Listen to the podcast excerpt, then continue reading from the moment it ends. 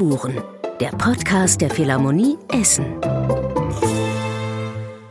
Heute ist alles neu.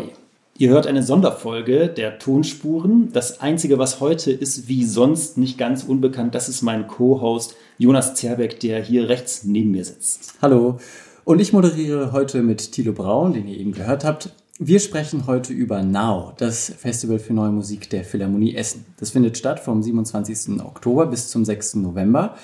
Und um ein bisschen einen Eindruck davon zu bekommen, was man da hören kann, was es Neues gibt, was es auch Experimentelles gibt, haben wir in dieser Folge gleich drei Gäste eingeladen. Darüber freuen wir uns sehr. Und das ist einmal Professor Barbara Maurer. Sie ist Bratschistin. Seit 1986, habe ich gelesen, ist sie tätig äh, als Kammermusikerin und als Solistin auf dem Gebiet der neuen Musik insbesondere. Sie hat auch beim Ensemble Recherche gespielt bis 2017 und dann hat sie eine Professur angenommen für neue Musik instrumental an der Volkwang-Universität in Essen und wird mit dieser Expertise uns nicht nur heute beiseite stehen, sondern prägt auch das Now Festival. Herzlich willkommen. Dankeschön. An der Volkwang Hochschule ist auch Günter Steinke, der zu meiner Rechten sitzt. Er ist seit 2004 Professor für Instrumentalkomposition, gibt dort Vorlesungen und Seminare im Bereich Neue Musik, manchmal sogar auch zusammen mit Barbara Maurer. Ähm, ist auch selber Komponist, ähm, oft arbeitet er auch mit der Elektronik und äh, einer der Mitbegründer des Festivals Now. Ähm, schön, dass Sie da sind. Hallo. Hallo. Und Babette Nierens ist auch hier in der Runde. Sie ist die künstlerische Leiterin der Philharmonie Essen und zu dem Aufgabenbereich gehört natürlich auch dieses Festival Now, ein Festival für neue Musik. Herzlich willkommen.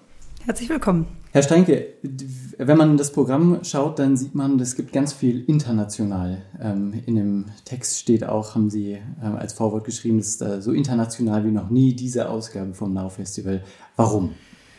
Die Grundidee war, die, ähm, in der Beschäftigung mit dem Thema für dieses Festival, dass wir die verschiedenen Einflüsse aus verschiedenen Welten hineinbringen wollten. Und zwar nicht nur, indem wir jetzt einfach Musik von außerhalb holen, sondern dass wir einfach die Verbindung zwischen unserer Kultur, der westeuropäischen Kultur und der nicht westeuropäischen Kultur in Projekten äh, zum Ausdruck bringen wollten. Das äh, spiegelt sich so wider, dass einfach nicht nur indonesische Musiker da sind, sondern eben dann auch deutsche Komponisten, die mit den indonesischen Ensemble arbeiten oder eben auch in dem anderen Projekt, wo Riccardo Nova als italienischer Komponist sich mit indischer Musik auseinandersetzt, was er seit vielen, vielen Jahren getan hat, wo dann auch indische Musiker mit äh, ihm zusammengearbeitet haben, sodass etwas dabei rauskommt, was die Frage stellt nach der Identität und nach der eigenen kulturellen Identität, aber eben auch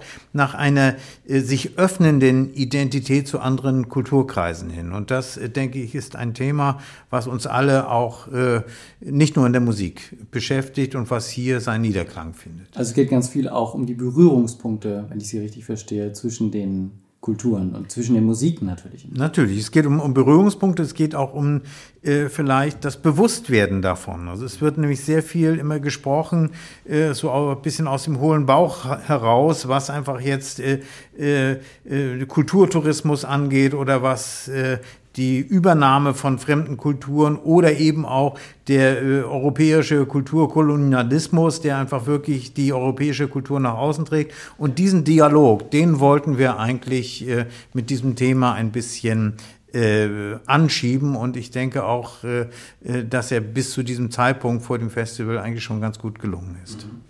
Frau Nierens, wie ist denn das, wenn man als äh, Haus äh, so ein Festival mit veranstaltet oder veranstaltet und mitgestaltet? Ist es dann auch wichtig, dass das Thema zur aktuellen Situation passt? Und dann gerade vielleicht in Bezug auf dieses internationale Thema, war das auch so, dass man das Gefühl hatte, man müsste vielleicht gerade jetzt mal diesen internationalen Fokus wählen? Vielleicht, weil man ja, so eine Art von kultureller Völkerverständigung ganz gut gebrauchen kann in Zeiten, wo viele ihr eigenes Süppchen kochen.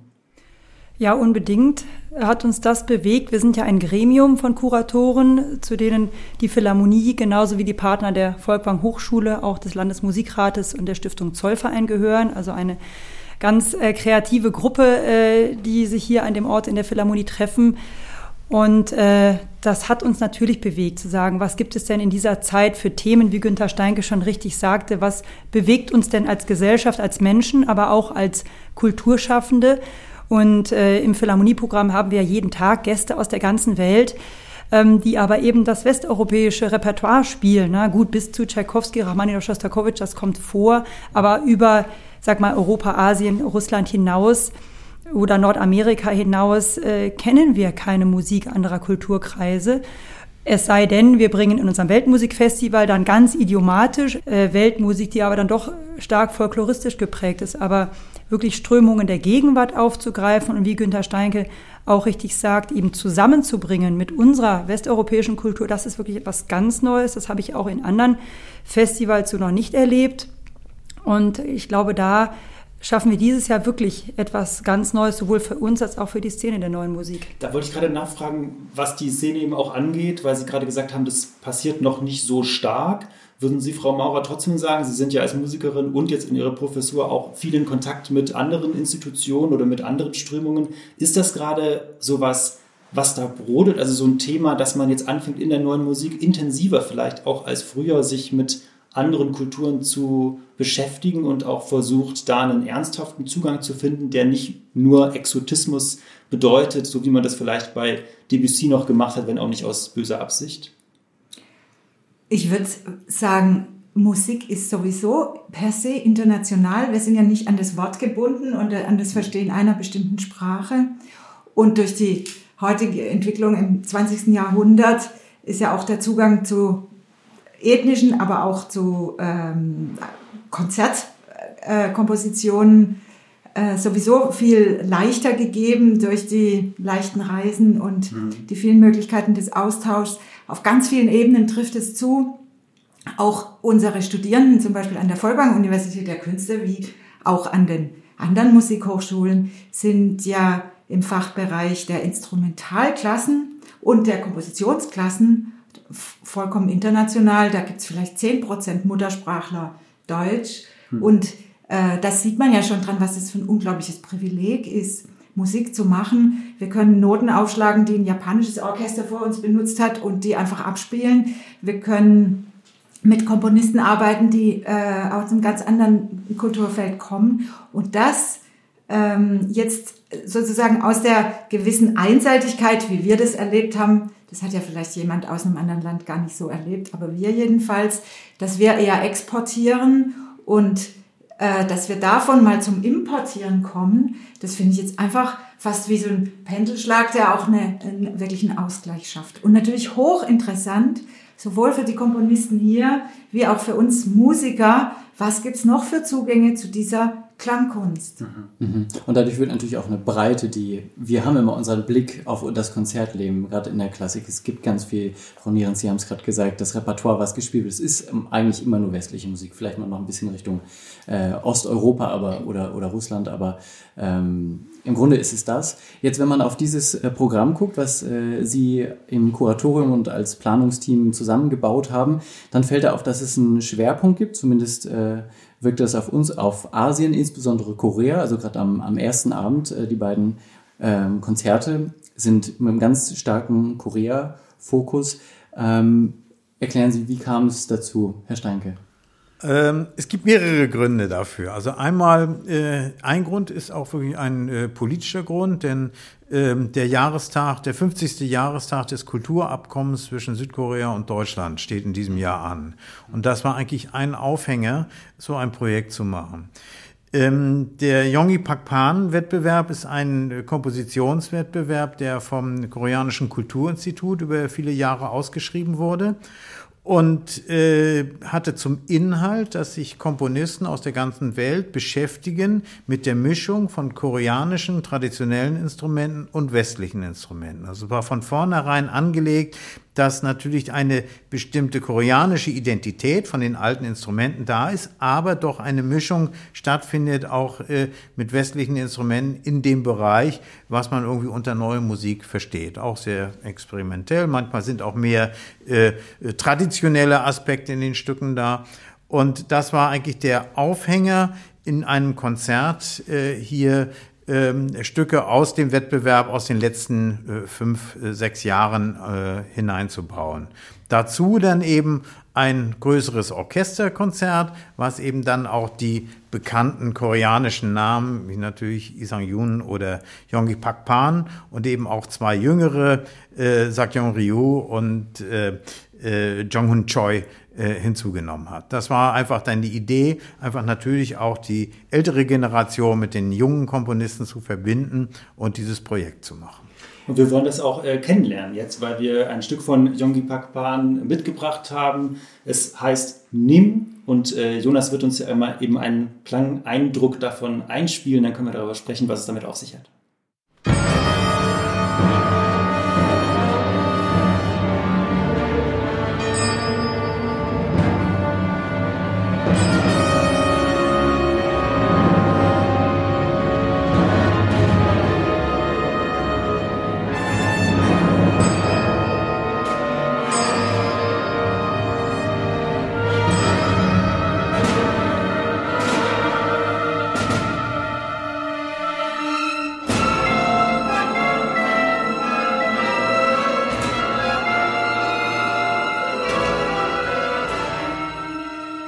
Nim von Yonggi Pak Pan, ein Werk, das für die Donau-Eschinger Musiktage entstanden ist 1987. In der Aufnahme gerade hat das San Francisco Symphony Orchestra gespielt. Es wird aber natürlich hier dann von den Bochumer Symphonikern gespielt am 28. Oktober. Der Titel Nim bedeutet ungefähr übersetzt, so kann man das im Programmheft lesen, Liebe. Und das könnte uns jetzt irritieren, denn die Klänge, die wir gerade gehört haben, klingt überhaupt nicht liebevoll. War zumindest nicht romantisch. Ja, was hat es damit auf sich? Was ist das für eine, für eine Kraft, die in dieser Musik steckt? Wovon erzählt die?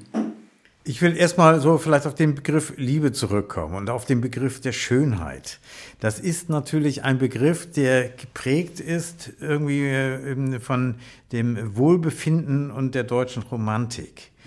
Ähm, wenn wir so in die neue Musik äh, schauen, was da vielleicht an Schönheit äh, ähm, als Anspruch vielleicht da ist, ist es immer irgendwie eine, die Schönheit einer neuen Erfahrung. Es ist nicht sozusagen die Gewohnheit. Also Helmut Lachmann hat das mal so gesagt, dass Schönheit in der neuen Musik eben Verweigerung der Gewohnheit bedeutet. Und insofern ist das natürlich in der neuen Musik diese, diese Neugier und damit eben auch in diesen Klängen etwas Schönes, Neues zu erfahren und das zu finden. Wie wir alle wissen, dass häufig irgendwie die erste neue Erfahrung meistens die schönste war. Die Wiederholung von solchen Erfahrungen ähm, war nicht immer, vielleicht hatte nicht immer die Intensität.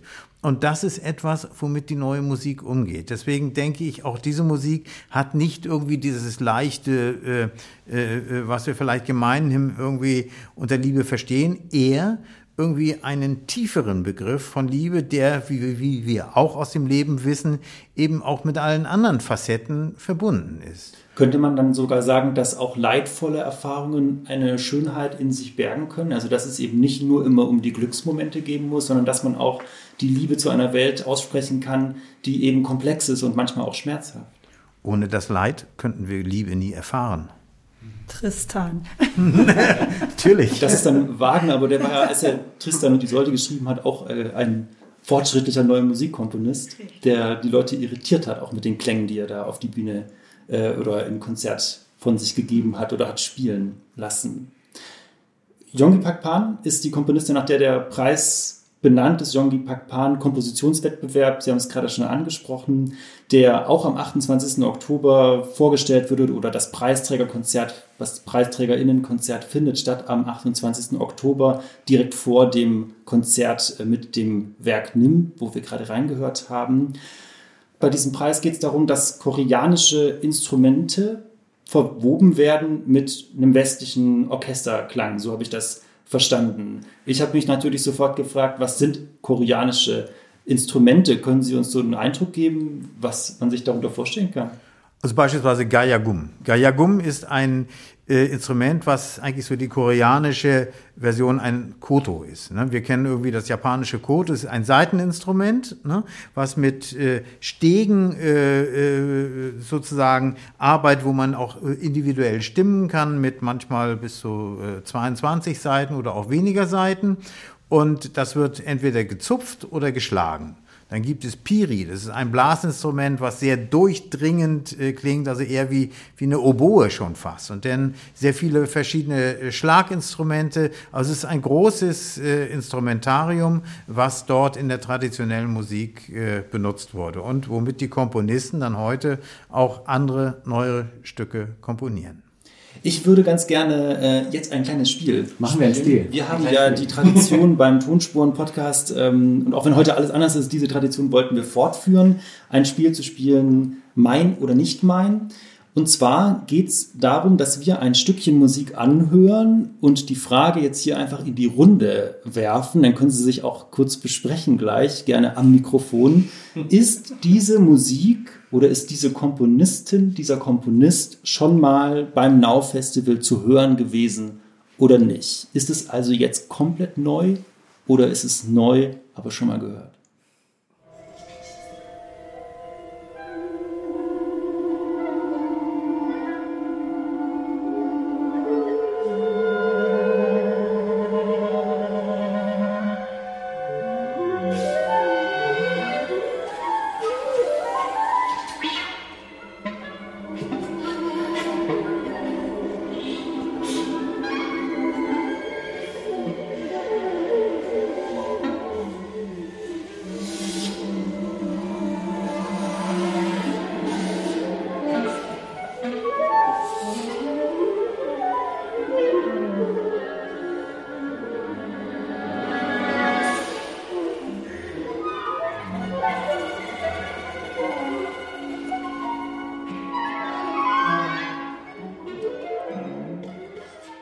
Frau Maurer, Sie haben gerade schon gelächelt, als die Musik losging und haben sich äh, Gesten äh, zugeworfen. Was meinen Sie?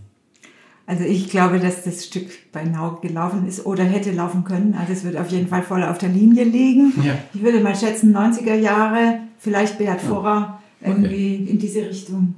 Aha. Ich denke auch, ich, äh, ich würde auch sogar noch tippen, so ein bisschen französischen Einschlag dabei, ne, weil es eine sehr äh, charmante, typisch französische Koloratur hat, so von den vielen äh, Tönenläufen. Also ich würde so äh, eher so in Richtung Tristan Murray sogar äh, äh, gucken und äh, äh, dahin tippen. Und ich glaube auch, es ist ein Ensemblestück für großes Ensemble. Es kann sein, dass es auf jeden Fall hier bei uns schon gemacht wurde. Tilo, magst du auch lösen? Ich löse auf. Es ist tatsächlich ein Stück, was noch nicht hier gelaufen ist. Ähm, Ich fand aber gerade ganz spannend zu hören, was für Einflüsse da vielleicht drin stecken. Ich frage mich auch, ob Sie mich gleich, mir gleich erzählen, woher die Assoziationen kommen könnten. Die finde ich nämlich äh, interessant. Und zwar, es geht um die koreanische Komponistin Sak-Yong Ryu. Sie äh, ist eine Schülerin von ähm, Herrn Stein. Sie lachen schon, Herr Stein.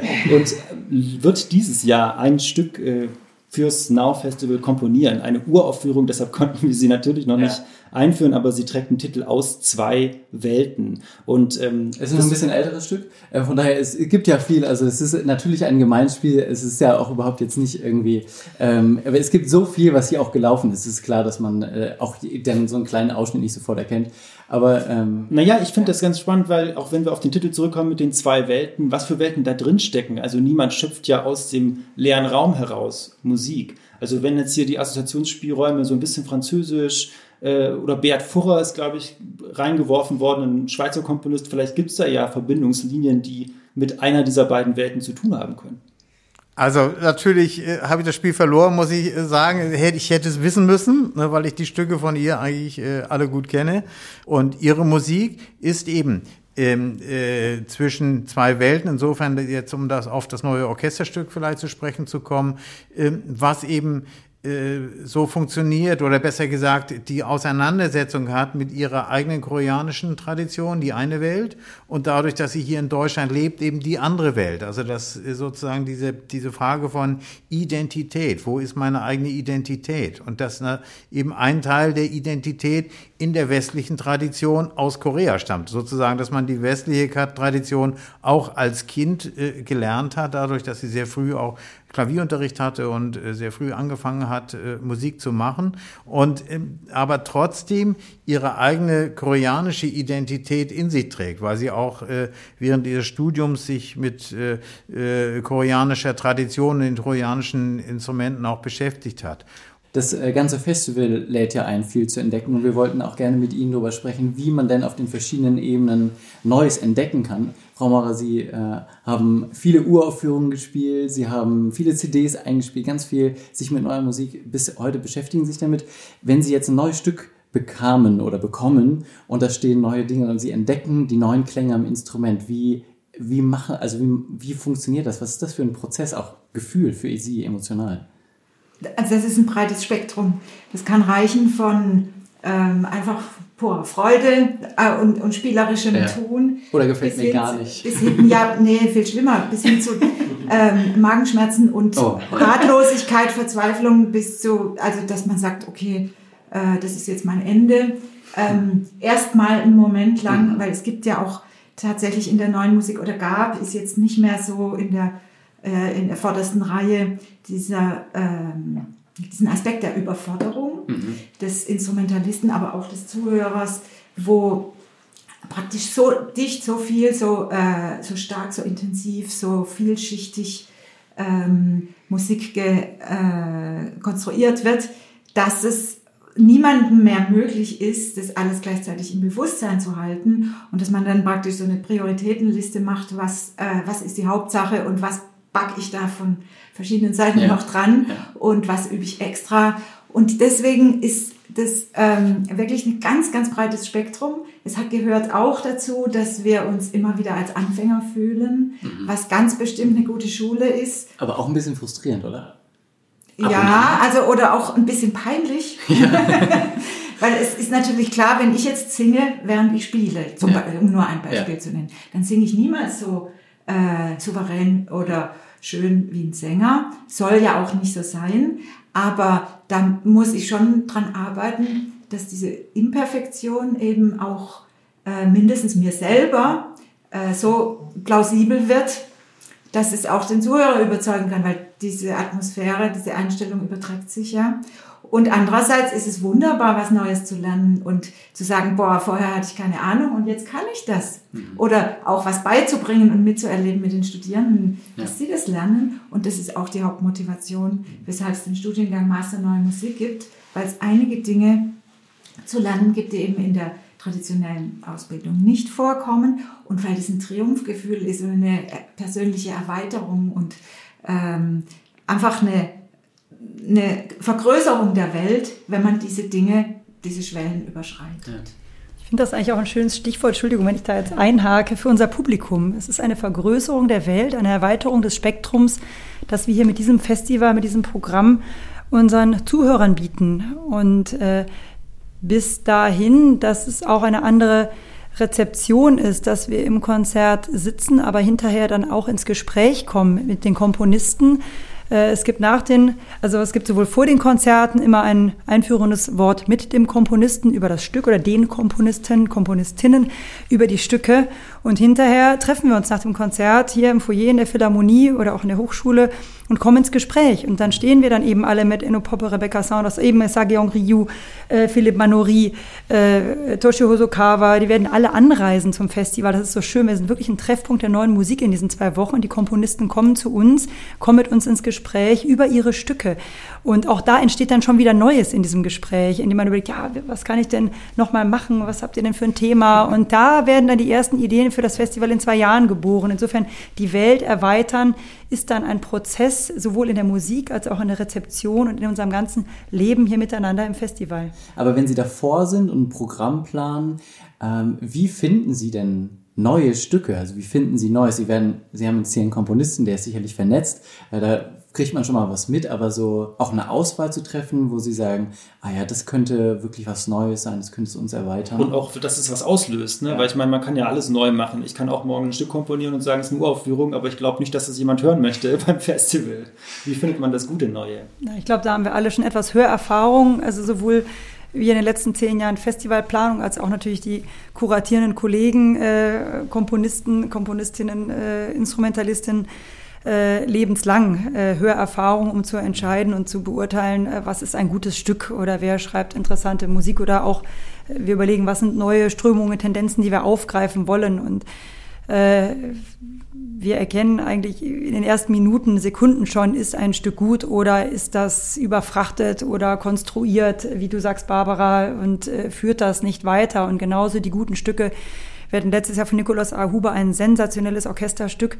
Äh, da weiß man, dass das ist eigentlich der Klassiker von morgen. Das wird bleiben. Und äh, dann sind wir hier, helfen diesen Stücken aus der Taufe und freuen uns wirklich, äh, wir wissen noch nicht vor dem Festival, was im Festival tatsächlich passiert, was dann wirklich rauskommt aus diesem Auftrag und wird das dann ein Klassiker, wird das ein wirklich gutes Stück oder auch nicht. Und dass diese Experimentiermöglichkeit, die soll so ein Festival ja auch eröffnen und äh, diesen, diesen Raum erschließen für Neues und hoffentlich Neues, das bleibt. Also es ist auch immer schon mal ein Risiko auch ein. Ja, natürlich. Also wenn Sie machen auch die künstlerische Leitung für die Philharmonie, da haben Sie viel mehr eine Ahnung, wenn, wenn Sie bestimmte Stücke äh, programmieren, bestimmtes Orchester einladen mit einem Programm, ist es klar. Absolut, ne? absolut. Das ist relativ absehbar und mhm. da kennt man seine Solisten und hier ist es eine Überraschung und wir freuen uns eben sehr, dass wir in der Lage sind, sowas tun zu können. Und da möchte ich jetzt einmal auch zu unseren starken Partnern referieren, ohne die das gar nicht ginge, denn die Kunststiftung NRW ist äh, seit zehn Jahren fest an unserer Seite. Das Ministerium für Kultur und Wissenschaft des Landes Nordrhein-Westfalen und auch die Alfred Krupp von Bohlen und Halbach Stiftung äh, seit einigen Jahren hier feste Partner, die sagen, wir finden das wichtig, hier Neues zu schaffen, äh, eine, eine Bühne zu bieten und auch Experimentierlust und Freude hier zu entfalten im Nau-Festival und solchen Möglichkeiten Raum zu geben. Ich hätte Lust auf ein Experiment, nochmal ein zweites Spiel, Jonas. Und zwar, gleiche Frage wieder. ist diese Komposition oder ist dieser Komponist schon mal äh, auf dem, beim Festival aufgetreten? Und auch hier freue ich mich wieder über jede Art der Assoziation, auch wenn sie sich nicht sicher sind. Und dann schauen wir, wo es uns hinführt.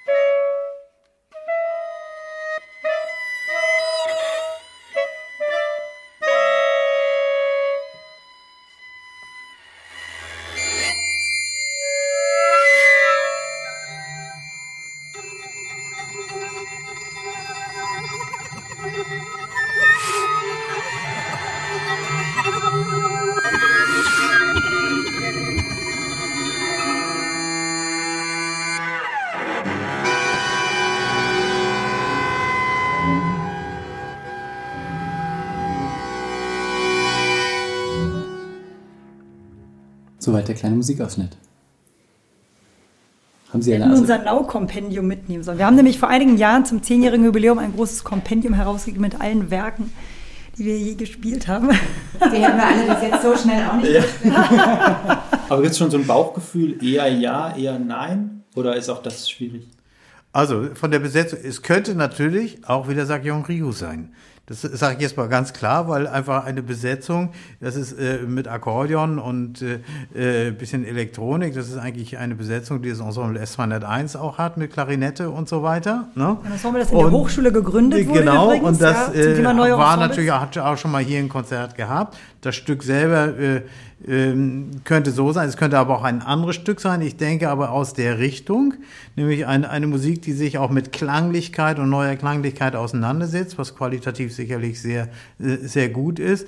Ähm, in die Richtung würde ich tendieren. Also auf jeden Fall sehr positiv. Ich glaube, wenn es noch nicht gemacht ist, könnten wir es hier auf jeden Fall spielen. das ist ja schon mal ein Statement. Also das Ensemble war, sorry. Ich habe auch das, also sofort ans Ensemble S201 gedacht, weil das genau diese Besetzung hat. Das kennen Und Sie einfach. Das können wir schon mal sagen. Ist das Ensemble gewesen. Das Wunderbar. Das erkennen Sie einfach. Das, das Und dann auf jeden Fall eine ähm, asiatische Komponente in der, ja. in der Klangbehandlung. Und ich habe auch gedacht, für Hosokawa ist es ein bisschen zu bewegt. Äh, das wäre vielleicht noch zeremonieller. Und wer genau jetzt der Komponist ist, wüsste ich nicht. Aber äh, es ist auf jeden Fall ein typisches Repertoire vom Ensemble S201. Dann löse ich auf an der Stelle. Es ist ein Mitschnitt vom Now Festival 2020. Messias Maiguashka ist der ah. Komponist dieses Stücks. I Can Breathe ist der Titel. des Stücks. Es geht um ganz grob zusammengefasst darum, dass er sich auf George Floyd bezieht und auf diese Geschichte I can't breathe und die Unterdrückung durch die Polizeigewalt, weil er sagt, so habe ich ihn verstanden, er fühlt sich frei in seinem Schaffen in Deutschland als Künstler. Er hat zwar selbst rassistische Erfahrungen mitgemacht, aber er ähm, möchte sozusagen ein Loblied auf seine künstlerische Freiheit hier ausdrücken in diesem Stück. Und warum haben wir es ausgewählt? Äh, Günter Steinke hat bei ihm äh, elektronische Musik studiert. Sie haben also auch eine persönliche äh, Beziehung, ähm, die oder eine lange Freundschaft kann man, glaube ich, sagen, die sie beide prägt. Und das ist auch ein Thema, worüber ich ganz gerne sprechen würde, nämlich was diese persönliche Komponente denn auch ausmacht bei so einem Festival. Denn es geht einerseits darum, Neues zu entdecken, also auch neue Personen kennenzulernen mit neuen Gedanken. Andererseits geht es auch darum, äh, einzusteigen vielleicht oder an, dran zu bleiben bei Themen, die einen schon länger beschäftigen. Es ist wichtig, dass es auch Weggefährtinnen und Weggefährten gibt, die immer wieder kommen und sozusagen immer wieder in einem vertrauten Rahmen Neues mitbringen. Was würden Sie sagen? Also ich glaube auf jeden Fall, dass äh, Vertrauen einfach durch Nähe entsteht und eine Nähe, die über Jahrzehnte vorhanden ist. Berufliche Nähe, wie zum Beispiel zwischen Günther und mir, oder auch jetzt unsere Nähe, weil wir uns jetzt auch schon fünf Jahre kennen, dass das ähm, sozusagen für andere dann auch intensivere Situationen schafft. Das ist ja das Ziel und die, äh, das Magnetische hoffentlich an dem Festival Now. Gleichzeitig ist es, wie ja das Festivalprogramm zeigt, auch genauso wichtig, dass neue Impulse kommen, die überraschend sind, die wir eben nicht kennen, das Unbekannte. Und darum muss es immer eine Balance sein aus beidem, Bekanntem und Unbekanntem. Wobei das Vertrauen schafft eben auch die Vision, dann an bestimmten Orten mit bestimmten Partnern Neues zu realisieren, die man sonst, die, glaube ich, der Komponist, die Komponistin sonst so nicht haben könnte, wenn sie nicht wüsste, hier gibt es einen bestimmten Nährboden, hier gibt es auch Räume, wir gehen ja auch in andere Räume. Wir sind im Gasometer Oberhausen gewesen, wir sind äh, in der Mischanlage auf Zollverein gewesen und haben da speziell kreierte, kuratierte Projekte dort mit ganz bestimmten Künstlern realisiert, die sagen, das machen wir für euch an diesem Ort im Naufestival, weil es genau hierhin muss. Und das ist eigentlich eine künstlerische, äh, künstlerisch zwingende und so schöne zwingende Argumente, die dann nur in dieser, in diesem Zusammenspiel von, von Vertrauen, von Kenntnis, von eben auch dem Mut, dann mit an diesem Ort mit diesen Menschen Neues zu wagen, entstehen kann. Ja, Vertrauen finde ich ein schönes Wort, weil man ja, man sagt ja auch, man braucht immer ein gewisses, ein gewisses Maß an Sicherheit, um sich überhaupt auf Neues einlassen zu können. Also wenn ich einen guten Freund habe, der mich an die Hand nimmt und sagt, ähm, jetzt komm, wir machen die Wanderung zusammen, ist zwar steil, wird anstrengend, aber ich sag dir, es lohnt sich, dann lasse ich mich eher darauf ein. Und so ist es ja vielleicht da auch, den Mut zu haben, ein neues Werk mitzubringen, vielleicht auch neue Sachen auszuprobieren, die ich selber noch gar nicht gemacht habe als Komponist. Könnte ja auch wichtig sein, dass es dann so ein paar Leute gibt, wo man weiß, ich kriege ein ehrliches Feedback, es gibt offene Ohren, es gibt Leute, die neugierig sind auf das Unbekannte, um sich weiterentwickeln zu können. Also ich glaube, es ist natürlich immer die eigene Erfahrung, die dort eine Rolle spielt. Jetzt nicht äh, im historischen Sinne, sondern der Neuerfahrung. Und jeder von uns hört natürlich auch viel neue Musik. Und ich gehe auch viel in Konzerte. Ich bin ein begeisterter äh, Konzertgänger. Immer wenn ich Zeit habe, fahre ich auch ähm, mal zu anderen Konzerten nach Köln oder auf andere Festivals und so, um eben etwas Neues auch zu hören. Und äh, es gibt dann immer in jedem Konzert bestimmte Stücke, die mich unheimlich bereichert haben, wo ich sage, Mensch, das ist tolle Musik und das ist ein toller Komponist. Also und da, das wächst dann natürlich immer mehr, dann äh, lerne ich vielleicht auch äh, Komponisten neu kennen, die ich selber bisher noch nicht kannte und dadurch entstehen natürlich äh, auch dann der Wunsch oder die, die Wünsche auch äh, vielleicht von dem äh, oder von der ähm, Komponistin Werke bei uns im Festival zu haben. Und das ist, glaube ich, die, die ganz starke Triebfeder zu sehen. Das ist äh, Substanz. Da ist etwas da, was äh, eine unheimliche Kraft hat. Und da versuchen wir natürlich, diese Komponisten einzuladen. Selbst wenn wir noch nicht wissen, welches Stück das nachher werden wird. Aber das, finde ich, ist gerade in der neuen Musik das äh, wirklich Spannende. Ne? Dass man in ein Konzert geht, selbst wenn man irgendwie schon sehr viel gehört hat, aber trotzdem noch nicht weiß, was jetzt passiert. Also das äh, ist ein ganz großer, großer Vorteil. Was würden Sie denn den Menschen, die zum Festival kommen können, dürfen, sollen, ähm, mitgeben äh, wollen davon, ähm, sagen, mh, hm, das und das mh, hm, müsstest du wissen oder das wäre vielleicht eine tolle Haltung oder so gehen Sie auch ins Festival, ähm, so entdecken Sie neue Sachen äh, hier oder auch woanders. Ähm, also wie, ähm, was muss ich als ähm, Besucher wissen oder ähm, vielleicht als Haltung haben, um hier mich zurechtzufinden, um dieses Festival gut zu entdecken? Also ich glaube nicht, dass man sehr viel wissen muss. Kein Vorwissen ist schon mal. Ein bisschen, man, wenn man Lust hat, kann man das natürlich tun. Aber ich finde, es ist eine Frage der Offenheit und der geistigen Präsenz. Also wie präsent bin ich, etwas neu, neu aufzunehmen und etwas wahrzunehmen? Es geht um eine wache Wahrnehmung. Ja.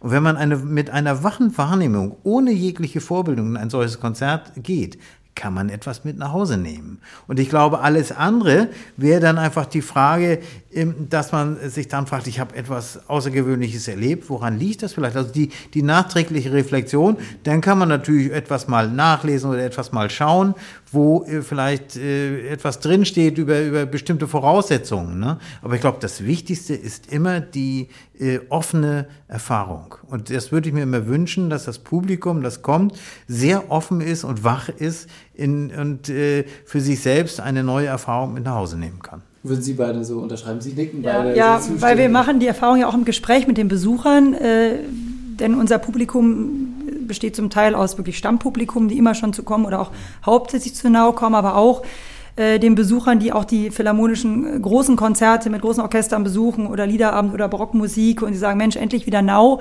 jetzt hier was Neues, ich habe meinen Urlaub schon verlegt, damit ich hier da sein kann und äh, die dann auch von uns erwarten, dass es hier experimentell und neu zugeht, die gar nicht wollen, dass wir hier zu weit ins 20. Jahrhundert, sondern dass wir wirklich in der Gegenwart bleiben. Äh, auch diese Rückmeldungen kommen glücklicherweise.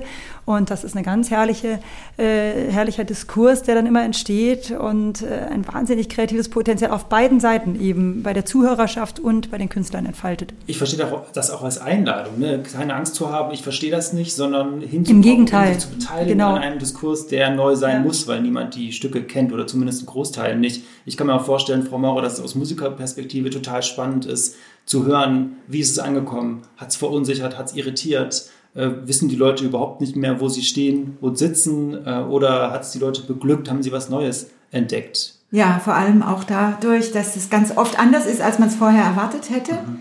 Und ich möchte, also ich unterschreibe mit ganzem Herzen, was ihr beide gesagt habt gerade und möchte noch etwas Drittes hinzufügen, ähm, weil Sie fragten nach der Haltung, mit der ein Zuhörer in so ein Konzert gehen kann. Ja.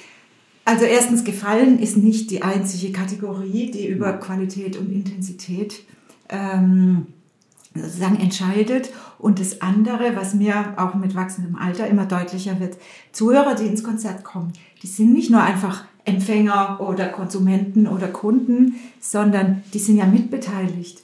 Die sind auch ähm, aktive äh, Beteiligte in dem ganzen äh, Konzertereignis und haben da äh, einen ganz, ganz großen Anteil dran, dass das nachher eine energiereiche Sache ist.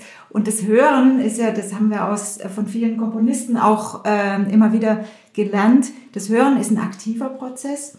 Insofern brauchen wir einfach die Zuhörer und sie dürfen sich auch nicht als zu sozusagen zu passiv ähm, einstufen, empfinden, empfinden mhm. sondern die Zuhörer bringen die Energie ins Konzert und sind deswegen auch ganz wesentliche Akteure des ganzen Festivals. Das ist doch eine sehr schöne Einladung. Ähm, mit diesen Gedanken sind wir am Ende unserer Folge. Ähm, vielen Dank, dass Sie drei da waren. Das war die Bratschistin Barbara Maurer, der Komponist Günter Steinke, ähm, beide von der Volkwang-Universität ähm, und auch verantwortlich für das Programm des Now Festivals. Und zusammen saßen Sie hier mit der künstlerischen Leiterin der Philharmonie Essen und auch im Planungsteam des Now Festivals, Babette Nierens. Vielen Dank, dass Sie drei da waren. Das Now Festival findet statt zwischen dem 28. Oktober und dem 6. November. Es gibt insgesamt 15 Uraufführungen und Erstaufführungen im Programm. Man hat also jede Menge zu entdecken. Und den Auftakt gibt es schon am 27. Oktober, also einen Tag vorher um 19.30 Uhr an einem Donnerstag. Da wird Professor Günther Steinke im RWE-Pavillon der Philharmonie Essen das Programm nochmal erläutern. Alle Infos gibt's auf now-festival.de. Vielen Dank fürs Zuhören, für eure Aufmerksamkeit. Ähm, wenn ihr es noch nicht getan habt, gerne diesen Podcast abonnieren. Ähm, dann äh, bekommt ihr auch eine Benachrichtigung über die nächsten Folgen. Und wir freuen uns natürlich auch ähm, bei Feedback über die Social Media Kanäle der Philharmonie Essen. Vielen Dank fürs Zuhören und äh, bis bald. Ciao. Tonspuren, der Podcast der Philharmonie Essen.